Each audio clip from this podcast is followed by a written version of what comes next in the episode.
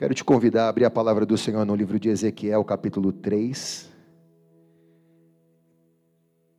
versículo 1, e a gente depois vai em Apocalipse 10, 8. Se você já conseguiu abrir a tua Bíblia aí, o teu aplicativo, feche teus olhos por um instante. Pai, eu me esvazio de mim porque nada tenho a dar, eu também vim para receber. Eu te peço, Senhor, que o Senhor possa falar aos nossos corações nessa noite e nos preparar para dias difíceis, para dias piores, nos treinar, Deus, para momentos difíceis como esse que nós estamos vivendo. Nós não queremos estar iludidos, Deus, nós queremos ser realistas.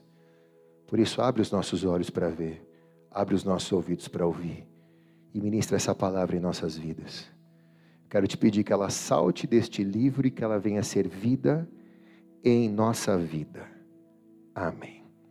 Ezequiel capítulo 3, versículo 1 diz: Depois me disse: Filho do homem, come o que achares, come este selo e vai, fala a casa de Israel. Então abri a minha boca e ele me deu de comer o rolo, e me disse: Filho do homem, dá de comer ao teu ventre e enche as tuas entranhas desse rolo que te dou. Então comi, e era na minha boca doce como mel. E disse ainda mais: Filho do homem, vai, entra na casa de Israel e dize as minhas palavras, pois tu não és enviado a um povo de fala estranha, nem de língua difícil, mas a casa de Israel. Vamos em Apocalipse capítulo 10, versículo 8. Agora, João diferente de Ezequiel, já no Novo Testamento, na ilha de Pátimos, ele escreve: A voz que eu do céu tinha ouvido tornou a falar comigo e disse: Vai, toma o livro que está aberto na mão do anjo, que se acha em pé sobre o mar e sobre a terra. E eu fui ter com o anjo e lhe pedi que me desse do livrinho. E ele me disse: Toma e come-o e ele fará amargo no teu ventre, mas na tua boca será doce como mel. Pois o livrinho, da, tomei o livrinho da mão do anjo e comi, e na minha boca era doce como mel, mas depois que comi, no meu ventre ficou amargo. E então, depois disso, ele me disse: Importa que profetizes outra vez a muitos povos, nações, línguas e reis. Até aí.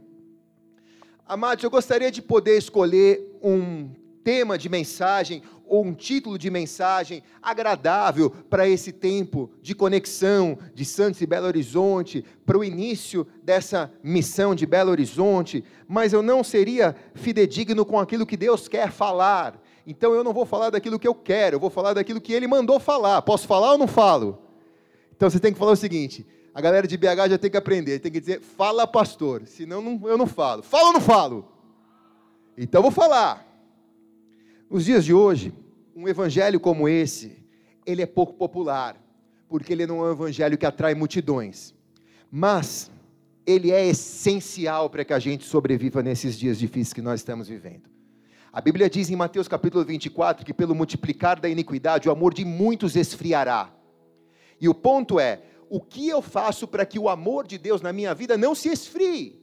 O que, que eu tenho que fazer? Qual que é a minha lição de casa? Eu não posso terceirizar isso para a igreja, eu não posso terceirizar isso para o pastor, eu não posso terceirizar isso para o meu líder. O que, que eu tenho que fazer para me segurar nos 30? Para permanecer firme na presença de Deus num tempo onde o evangelho que é mais anunciado na igreja da nossa geração é o evangelho de coisas doces, é um evangelho do pirulitinho na boca, do docinho na boca, de que tudo é agradável, de que tudo é fácil, e que de tudo ficará bem. Porém, esse é o evangelho da purpurina, porque o evangelho da realidade, muitas vezes, quando nós nos deparamos com problemas, com dificuldades, com aflições, e Jesus disse: No mundo vocês vão ter aflições, ele já avisou, a gente vai ter problema no mundo. O mundo não vai ser de cor de rosa, o mundo não vai ser um mundo de fantasia, o mundo vai ser um mundo de problemas, de aflições, de guerras, de perseguições. Jesus já nos disse isso, ele disse: Tende bom ânimo.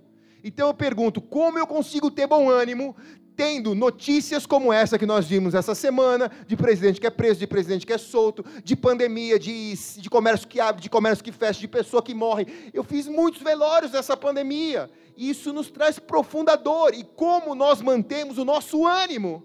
Então, quando nós ouvimos o evangelho do pirulito, o evangelho do doce, e nos deparamos com a realidade, alguma coisa não bate, essa conta não fecha. Porque se tudo era para ser cor-de-rosa, pintado de graça, como que as coisas começam a dar erradas? Por que, que eu passo por problemas? Por que, que eu tenho crises? Por que, que há coisas no meu coração que Jeremias diz: enganoso é o coração do homem, mais perverso do que todas as coisas, mais perverso do que o inferno, é o nosso coração. Ele diz: não confie no seu coração. Então, por que, que o meu coração muitas vezes me engana? Então, nesses dias, embora esse evangelho que eu vou pregar hoje aqui seja não muito popular, mas é o evangelho de cruz. É o evangelho de que, embora seja doce, ele tem uma parte amargo também. Fala ou não fala, irmãos? Fala ou não falo? Então vou falar. Amados, nós temos um texto no Novo Testamento e temos um texto no Velho Testamento. Porém, a aplicação de um é a mesma do outro. A Bíblia se complementa, os seus livros, eles transcendem a presença do Velho ou do Novo Testamento e eles se encontram em Jesus. Então, há uma aplicação clara e única para isso. O profeta Ezequiel recebe uma instrução para comer um livro. Esse livro, ele era um livro aberto, ele não era um livro selado, então era um livro aberto. Eu podia ter acesso às informações que estavam naquele livro. Então ele tem uma visão, ele está em êxtase e Deus o visita e ele tem essa visão de um livro aberto. Então, se é um livro aberto, é uma mensagem que pode ser anunciada, que deve ser anunciada. E Deus diz para quem deve ser anunciada. Deus diz para Ezequiel: Você vai anunciar isso não a um povo de língua difícil, nem de fala estranha. Você vai falar isso para o meu povo, para a casa de Israel. Então você não vai falar isso para um estrangeiro, você vai falar isso para um cristão essa mensagem é para um crente. Então, ela, ela vem aberta, ela vem sem rótulos. Anuncia abertamente para os da minha casa essa mensagem. Fala com aqueles que são os meus filhos, fala com aqueles que são os meus discípulos essa mensagem. Só que não era só falar. A Bíblia, ou o texto, nos fala que ele deveria comer do livro primeiro. Isso é uma força de expressão para que ele interiorizasse a palavra antes de anunciar a palavra, porque isso é um princípio. Eu só posso falar daquilo que eu vivo. Eu só consigo ser aquilo, eu só consigo falar daquilo que eu sou. Então eu não posso ter um discurso na minha boca, sendo que eu não comi daquilo que eu estou falando. Então, para que eu pregue primeiro, eu preciso experimentar primeiro aquilo. Aquilo tem que primeiro servir para a minha vida, porque se não servir para mim, eu não tenho autoridade para falar para os da casa de Israel. Quem está entendendo aqui, diga amém. Então eu tenho que comer primeiro. Eu tenho que comer primeiro. E comendo esse livro, o que, que acontece? Diz que na boca era doce, mas quando desceu para o ventre, para o interior, ele ficou amargo. Então fala de uma mensagem que tem a sua doçura, fala de bênção, fala de salvação, mas também tem o lado amargo, que fala da condenação, que fala do juízo, que fala das consequências de escolhas erradas. Agora, Vamos lá para o Novo Testamento e vemos João agora, numa condição totalmente diferente, milhares de anos para frente. O apóstolo João está ali escrevendo o livro de Apocalipse e de repente, no êxtase dele, ele recebe uma visão e essa visão é muito parecida com a de Ezequiel, só que agora o livro vem selado. O livro não vinha aberto, não era uma mensagem que podia ser codificada. O conteúdo daquela mensagem, de alguma maneira, era secreto. Por outro lado, da mesma maneira, ao ele comer do livro, o livro se tornou doce na boca e amargo no ventre. E também aquela mensagem falava da doçura e do que é o triunfo da igreja, mas também da amargura, que é o tempo do sofrimento dos cristãos. Agora, como algo na prática pode ser doce na boca e amargo no ventre? Nem tudo que na boca parece bom, no ventre cai bem, no estômago cai bem. Nem tudo que na boca te dá um sinal de frescor, no ventre cai bem. Quantas vezes você, com fome, não hesitou em comer uma coxinha engordurada? e na boca aquilo era doce, porque você estava com fome, e os seus olhos comeram aquela coxinha engordurada. Mas quando ela caiu no ventre, ela caiu que nem uma bomba atômica e te estragou. Mas na boca, o sinal que a boca te deu era um sinal de fartura, um sinal de abundância, um sinal de satisfação. Muitas vezes, a nossa boca nos manda um sinal e o nosso ventre espiritual nos manda outro sinal. Primeiro, independente daquilo que é a parte espiritual, vamos entender aquilo que é a parte da anatomia do ser humano.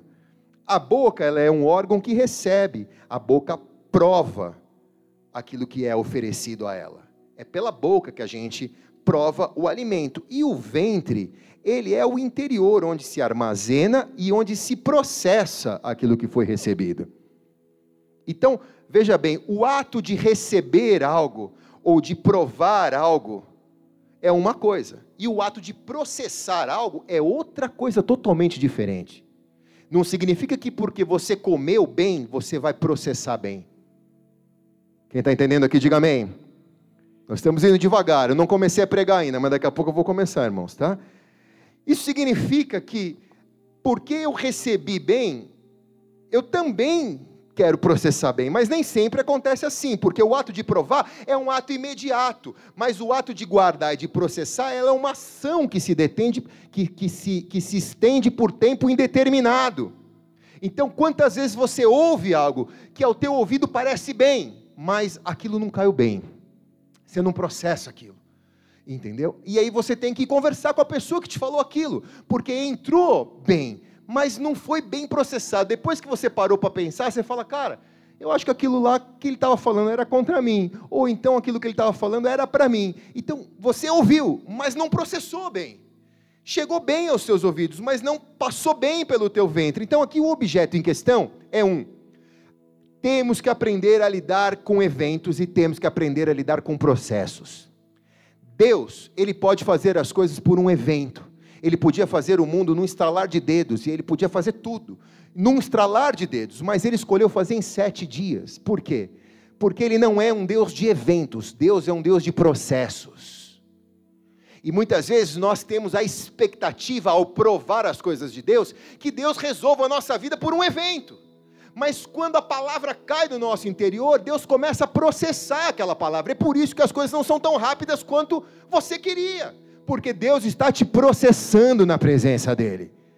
Puxa, a palavra entrou, a palavra é o pão de Deus, a palavra entrou, mas eu estou processando essa palavra, pastor.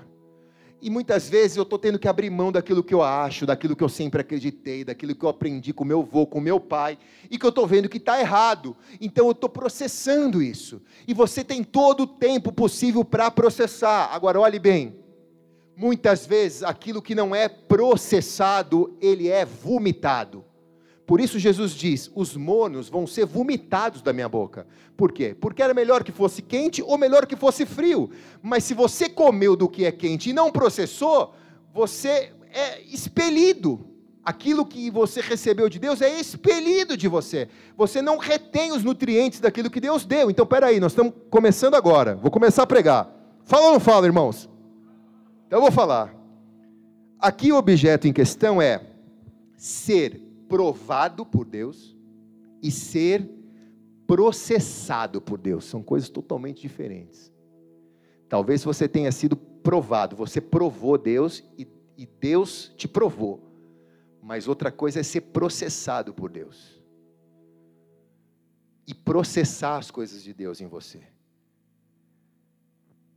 E nesse texto, tanto de Ezequiel quanto de João, o objeto em si a ser processado e provado é o conhecimento, diga conhecimento. E conhecimento é o seguinte: faz bem conhecer as coisas, não te faz mal conhecer as coisas, mas conhecer te leva a ser cobrado por aquilo que você conhece.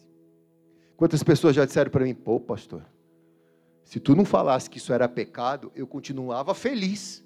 Mas agora que Deus falou que isso é pecado, toda vez que eu vou pecar, eu me sinto mal, porque o conhecimento me traz a responsabilidade. Por isso a Bíblia diz que a quem muito é dado, conhecimento, muito será cobrado.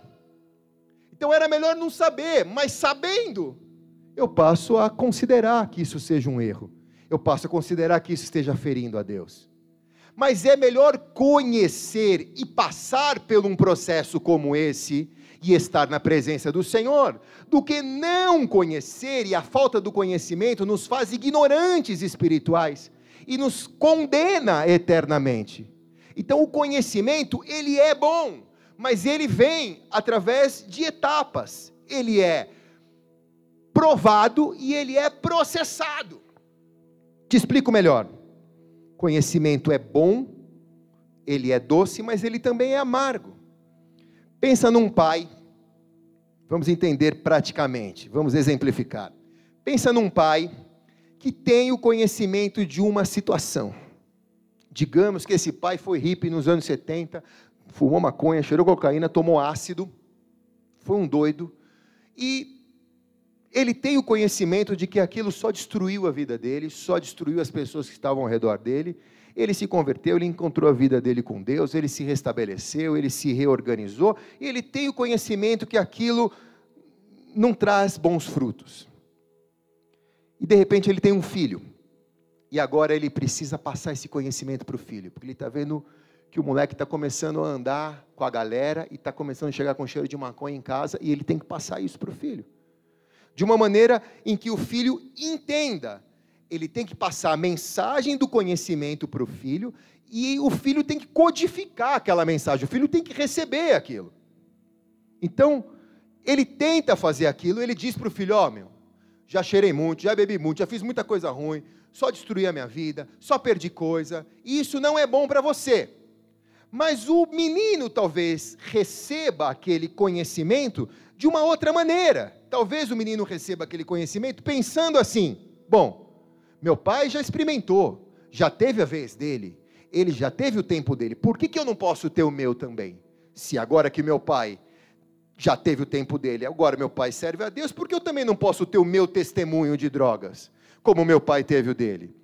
Quem sabe o meu pai está me dizendo isso para tolir a minha liberdade de querer ser quem eu quero ser. Então, veja o cenário. O pai está tentando salvar o filho, passando conhecimento para o filho. O filho não está recebendo conhecimento, então o conhecimento volta para o pai. Aquilo que era doce na boca do pai para salvar a vida do filho, quando é rejeitado pelo filho, aquele conhecimento desce para o ventre do pai e é amargo agora. Agora o pai vai sair dali com a batalha perdida, porque o que ele podia fazer era passar conhecimento para o filho, e ele vai carregar aquele amargo dentro do ventre dele. Ele vai orar, ele vai jejuar, ele vai buscar a presença de Deus, ele vai fazer de tudo para tentar salvar o filho dele, mas ele nunca mais vai dormir em paz do jeito que ele dormiria se o filho resolvesse sair das drogas. Quem está entendendo aqui, diga amém, cara. Ele vai ter que aprender a conviver com aquele amargo que é proporcionado pelo conhecimento. Para esse pai, o resultado do conhecimento se transformou em angústia, em amargor para ele. Mas o conhecimento em si próprio, ele não é ruim, ele é doce. Porém, a não ser recebido pelo seu filho, ele volta para o ventre do pai e se torna amargo. Então, olha aqui para mim, pense comigo num homem que ama a sua nação e ele está vendo que as práticas dessa nação vai levar essa nação à destruição. Ele está vendo que a liberação dos abortos, que os legalismos vão levar essa nação para destruição. E ele está assistindo essa nação a caminhar com passos largos para sua própria destruição. Esse cara é Noé, esse cara é Jeremias, esse cara é você, esse cara sou eu hoje. Agora, ele tem o conhecimento disso, que Deus vai derramar um dilúvio e que todos vão morrer. Ele tem esse conhecimento. Mas ele, ao ele passar esse conhecimento às pessoas, Noé, por exemplo, foi rejeitado. Todo mundo estava entorpecido, todo mundo estava vivendo a sua vida, todo mundo estava distraído, diz a Bíblia, até que Noé entrou na arca e fechou a porta. Aí eles se deram conta que todos os anos em que Noé construía a arca e tentava passar o conhecimento da destruição moral que a nação vivia e da destruição da justiça de Deus sobre aquela nação, ninguém ouvia, porque estava todo mundo vivendo o doce que a vida proporcionava. E Noé carregou a mensagem doce de salvação para eles, mas ao ser rejeitado, ele teve que construir aquela arca com amargor no espírito. Por quê? Porque ele sabia que só ele e a família dele ia se salvar. Então, não foi um tempo de paz da construção da arca, foi um tempo de guerra no seu interior, porque havia o doce na boca, mas havia o amargo no seu ventre. A Bíblia chama isso de dores de parto. Não é só para a mulher que já sentiu que é uma dor de parto. Homem que vive isso também sente isso. Isso se chama dor de parto na Bíblia é um sentimento aqui que, embora tudo esteja bem e nós confiamos no Senhor, nós sabemos que porque as pessoas não ouvem a palavra de Deus e rejeitam o conhecimento, elas estão colhendo destruição para a sua própria vida. E você não fica bem com isso. Quem está aqui diz amém. Ele sabe o resultado da liberação do aborto, ele sabe o resultado de uma corrupção na nação, ele sabe do resultado de uma igreja estatal e embora ele tente tirar a sua nação dessa morte iminente, quando ele comunica isso, a palavra dele entra por um ouvido e sai para o outro. Novamente, o resultado do conhecimento dele se transforma em angústia e amargor. Agora ele vem para cá, pensa num pastor, num líder espiritual, vai, coloquemos assim, que tem o conhecimento que aquela situação não será a melhor escolha para a sua vida. Não porque ele quer mandar em você, não porque ele quer comandar você, não porque você é um fantoche na mão dele, não por isso, mas pela experiência. Pela experiência. Ele sabe que aquilo não vai dar certo. Por exemplo, ele sabe que esse casamento, se não for feito no tempo de Deus, vai ser guerra. Porque, mesmo no tempo de Deus, já vai ser guerra. Mas pelo menos você vai ter alicerces sólidos para vencer a guerra. Mas se você casar, ainda que seja de Deus o teu casamento, fora do tempo de Deus, você casa sem o alicerce. E aí talvez o teto caia sobre a sua cabeça e você não resista. Então, ao ele passar esse conhecimento, por exemplo, no, no meu caso, na igreja de Santos, por exemplo, eu não, eu não atendo casais que querem casar. Geralmente quem faz isso é a pastora Sheila. Então a minha fila sempre fica vazia e quem quer casar, namorar, faz tudo na fila dela, né? Porque na minha fila é assim, é, sim, sim, não, não, né, irmãos? É, o, preto é, o preto é preto, o branco é branco e o cinza é cinza, né? Mas a pastora Sheila é toda paciente, vocês vão conhecer, a galera de BH vai conhecer ela aqui. Então, ela é toda paciente, sábia, e ela ministra as pessoas. Mas muitas vezes nós falamos, ó, beleza, velho, é até de Deus. Só que não faz isso agora. E por causa de uma ética pastoral, a gente não pode entrar no mérito da vida de um ou na vida de outro, mas é só o conhecimento, eu estou te passando, ele é doce na minha boca. Ele é doce na minha boca. Se você receber ele, ele é vida para você. Mas quantas vezes eu não vejo casais que querem casar fora do tempo do casamento e que não sabem esperar e quando ouvem um conselho dizendo é melhor você esperar, é melhor você deixar Deus tratar ela, é melhor você deixar Deus tratar ele antes de você se casar. E ao comunicar isso, a mensagem é totalmente desprezada. As pessoas dizem: Olha, eu não sou obrigado a ouvir o conselho dele, eu não sou obrigado a seguir ele, nós somos livres, nós nos amamos, nós decidimos aquilo que queremos fazer. E o que resta para nós muitas vezes é assistir à escolha das pessoas. E tudo bem, ok. Mas novamente aquele resultado que saiu da minha boca, que era doce, volta para mim sendo amargo porque eu sei que nos próximos 10 anos aquele casal vai sofrer, e é sempre assim. E quando sofre, nós estamos aqui para ajudar, nós estamos aqui para auxiliar, mas eu não deixo de dizer, eu te avisei que ia ser difícil. Eu não deixo de falar, eu te avisei que era para esperar. Eu te avisei que era para deixar Deus tratar ele, ou para Deus tratar ela, mas agora que vocês já fizeram, vamos salvar. E aí, a partir do momento que você experimenta o que é o, o amargor de rejeitar o conhecimento, você fica caçador de conhecimento de Deus. Por isso a Bíblia diz que na multidão dos conselheiros há sabedoria. Porque antes de fazer qualquer coisa, você busca conselho. Não porque você deve algo a alguém, não porque você quer alguém governe você. Ninguém vai governar você. O que o pastor pode fazer por você é te influenciar a servir a Jesus. Só isso. Eu não posso governar você. Eu não sou Deus. Eu não sou o Espírito Santo. Então, o conhecimento é, quando ele é repartido, muitas vezes o saber nos faz sofrer. Mas aprender a sofrer, que esse é o evangelho que não é popular hoje, porque ninguém quer pregar isso. Aprender a sofrer é o que vai te fazer ser um crente diferenciado nesse tempo. Os crentes não sabem sofrer. Os crentes não aprenderam, pular, faltaram nessa aula, tá? quando vê sofrimento, não sabe, transfere a responsabilidade. O problema é o país, o problema é o dinheiro, o problema é o trabalho, o problema é o pastor, o problema é a igreja. O problema... Crente não sabe sofrer, porque perderam essa aula aqui. Mas quando você aprender a sofrer, quando você aprender a viver com essa dor de parto, você vai viver o melhor remédio de Deus. Sabe como que eu chamo isso? Eu chamo isso de gastrite espiritual. Quem não experimentou o que é uma gastrite espiritual, não aprendeu a sofrer pelo Evangelho. E Jesus disse que a gente ia ter que sofrer, tomar a cruz e seguir Ele. Quando a gente sofre de gastrite espiritual, o melhor remédio, agora eu vou te dar o remédio. Quer o remédio, sim ou não? Fala ou não falo? Então eu vou falar. O melhor remédio é aprender a esperar em Deus. Olha o que Salmo 30, o Salmo 38, 15 diz: Porque em ti, Senhor, espero. Tu, Senhor meu Deus, me ouvirás.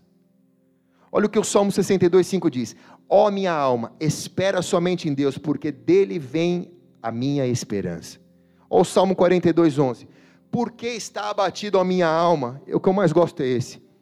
Porque aqui está falando de um cara que está com a alma abatida, está falando de um Davi que tem o amargo no, no seu ventre, e era o homem segundo o coração de Deus.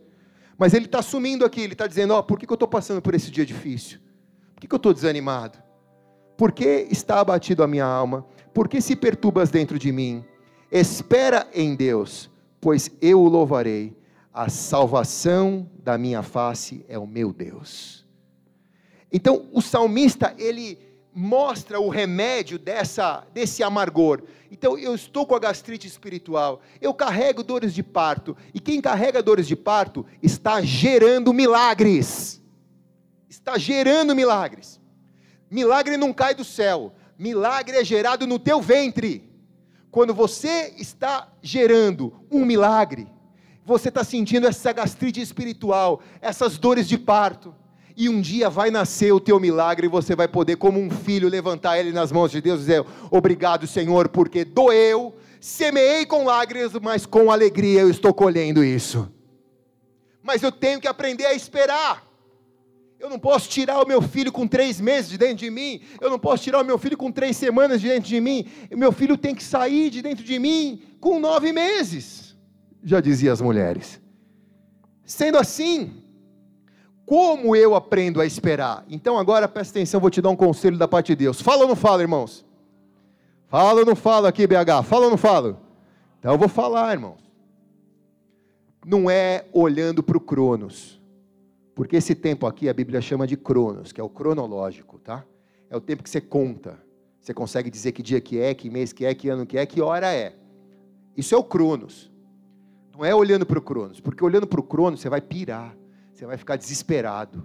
Talvez as suas idades avancem, você não casou ainda. Talvez a sua idade avance e você não recebeu a cura.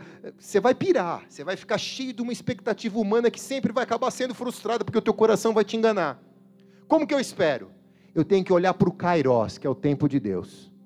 A Bíblia apresenta o tempo de Deus como Kairos. Um dia vale como mil anos. Mil anos vale como um dia. O bagulho é louco. Porque no Cronos, um é um, mil é mil. Mas para Deus, um é igual a mil, mil é igual a um. O tempo de Deus é totalmente diferente do nosso, irmãos. Então eu tenho que aprender a olhar para o tempo dele. Por quê? Porque eu, no processo dele, ele está me processando. Essa dor aqui está me fazendo ser uma pessoa melhor.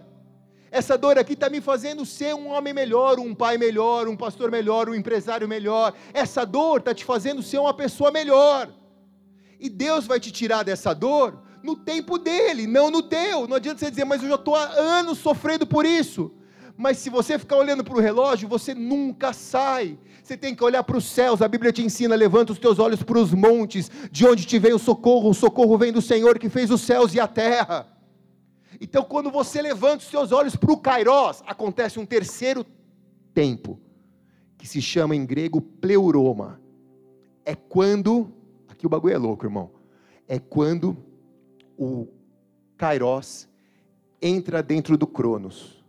Aí nasce um terceiro tempo chamado pleuroma, por exemplo. Uma mulher que está grávida. Tem alguém aqui grávida? Aqui não, né? Temos pouquíssimas pessoas aqui. É, uma mulher grávida, ela está com um filho no seu ventre. O filho vai nascer em nove meses. Ela pode se considerar uma mãe? Tecnicamente, sim, mas praticamente não. Ela só se torna uma mãe na hora que o filho sair de dentro dela e ela pegar a criança no colo e a criança não dormir. Por causa que chora, tem que trocar fralda. Aí ela é uma mãe. Aí ela está gabaritada para ser uma mãe. Mas enquanto ela carrega ali, ela está gerando o filho. Quando o filho nascer, aí ela tem o milagre dela nas mãos. Então, quando o filho nasce, é o pleuroma numa gravidez. Então, no Kairos, no tempo de Deus, Deus já escolheu você para ser mãe. Não, não entrou no teu ventre ainda, porque talvez nem casar você casou. Mas calma, você vai casar. Vou arrumar um mineiro legal para você. Fica tranquilo, tá?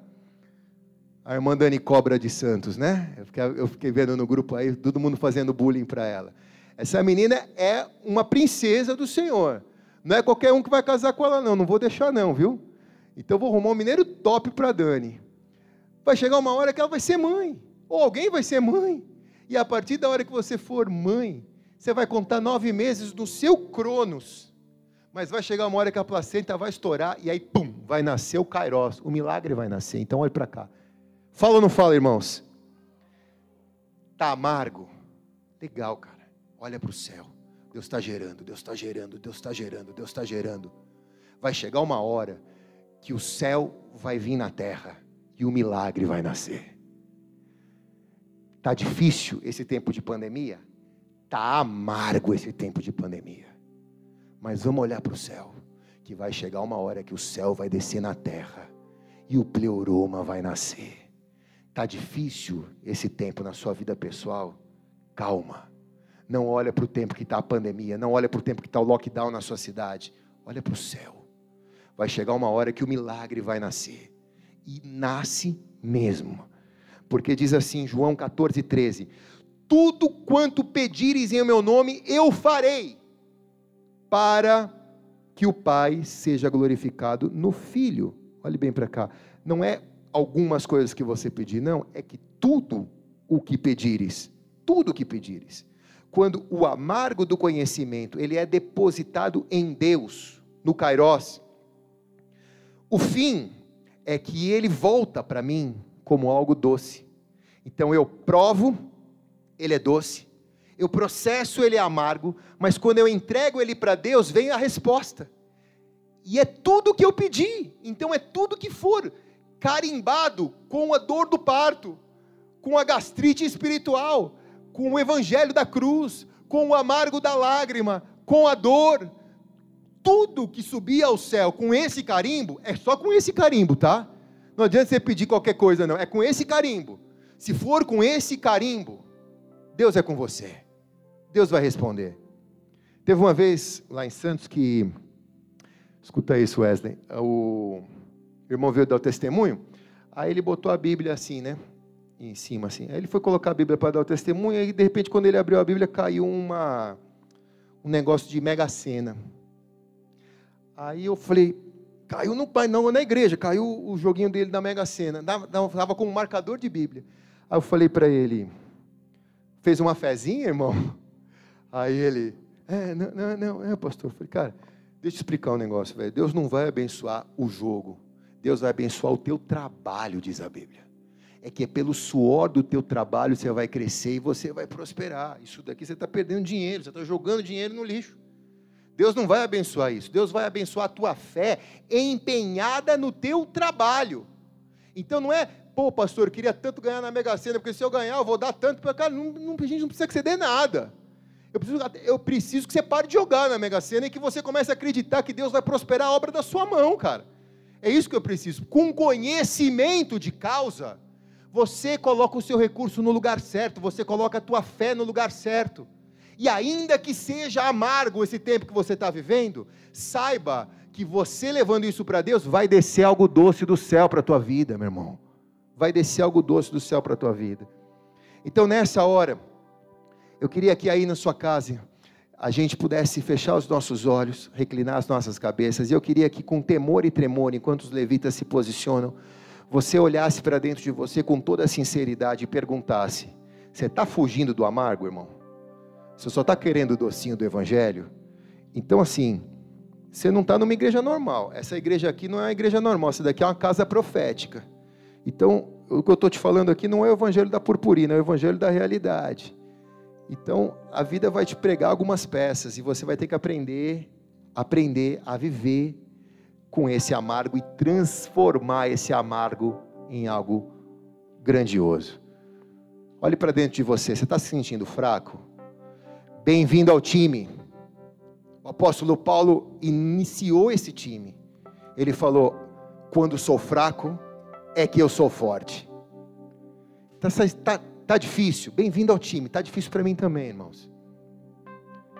Mas bem-vindo ao time, porque é, é nessa fraqueza é no amargo que Deus vai começar a gerar a maior vitória da tua vida em nome de Jesus.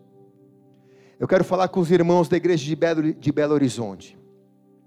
Eu quero pedir que de hoje para domingo, você comece a, com dor de parto, orar pelas pessoas que já estiveram ao teu lado aqui nessa igreja. Pelas pessoas que já sentaram com você, que já dividiram ceia com você que já levantaram as mãos e cantaram para Deus e adoraram a Deus nessa casa, e que o caminho da vida os levaram para longe daqui. Não é só orar, mas é orar com dor, com amargo, com dor de parto. Você quer provar se essa palavra que eu estou falando é verdadeira ou não? Experimenta então. Começa a chorar por essas vidas de hoje para domingo e convida elas para virem domingo à noite aqui, no culto presencial. Vai atrás dessas pessoas ora por elas. Sabe o que está faltando? Está faltando amargo para transformar essas vidas em algo doce. Então, a galera de Belo Horizonte, eu quero que você busque o teu irmão que está perdido. Que você busque aquele que nunca esteve aqui também, mas que você sabe que está desesperado, está afundado num mar de amargura por causa da pandemia, depressão espírito de suicídio. Tu vai deixar esse cara morrer do teu lado? Tu vai ver, não vai fazer nada.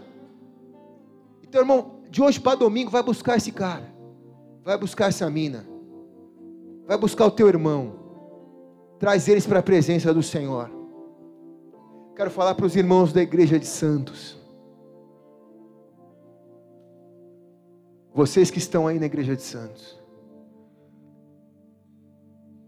Não se confundam com doce. Só há doce, porque antes de estar doce, alguém chorou para estar doce. Vocês estão sendo abençoados? Alguém chorou para vocês serem abençoados. E se fizeram isso por você, por que, que você não pode fazer isso por alguém? Você só chora por você?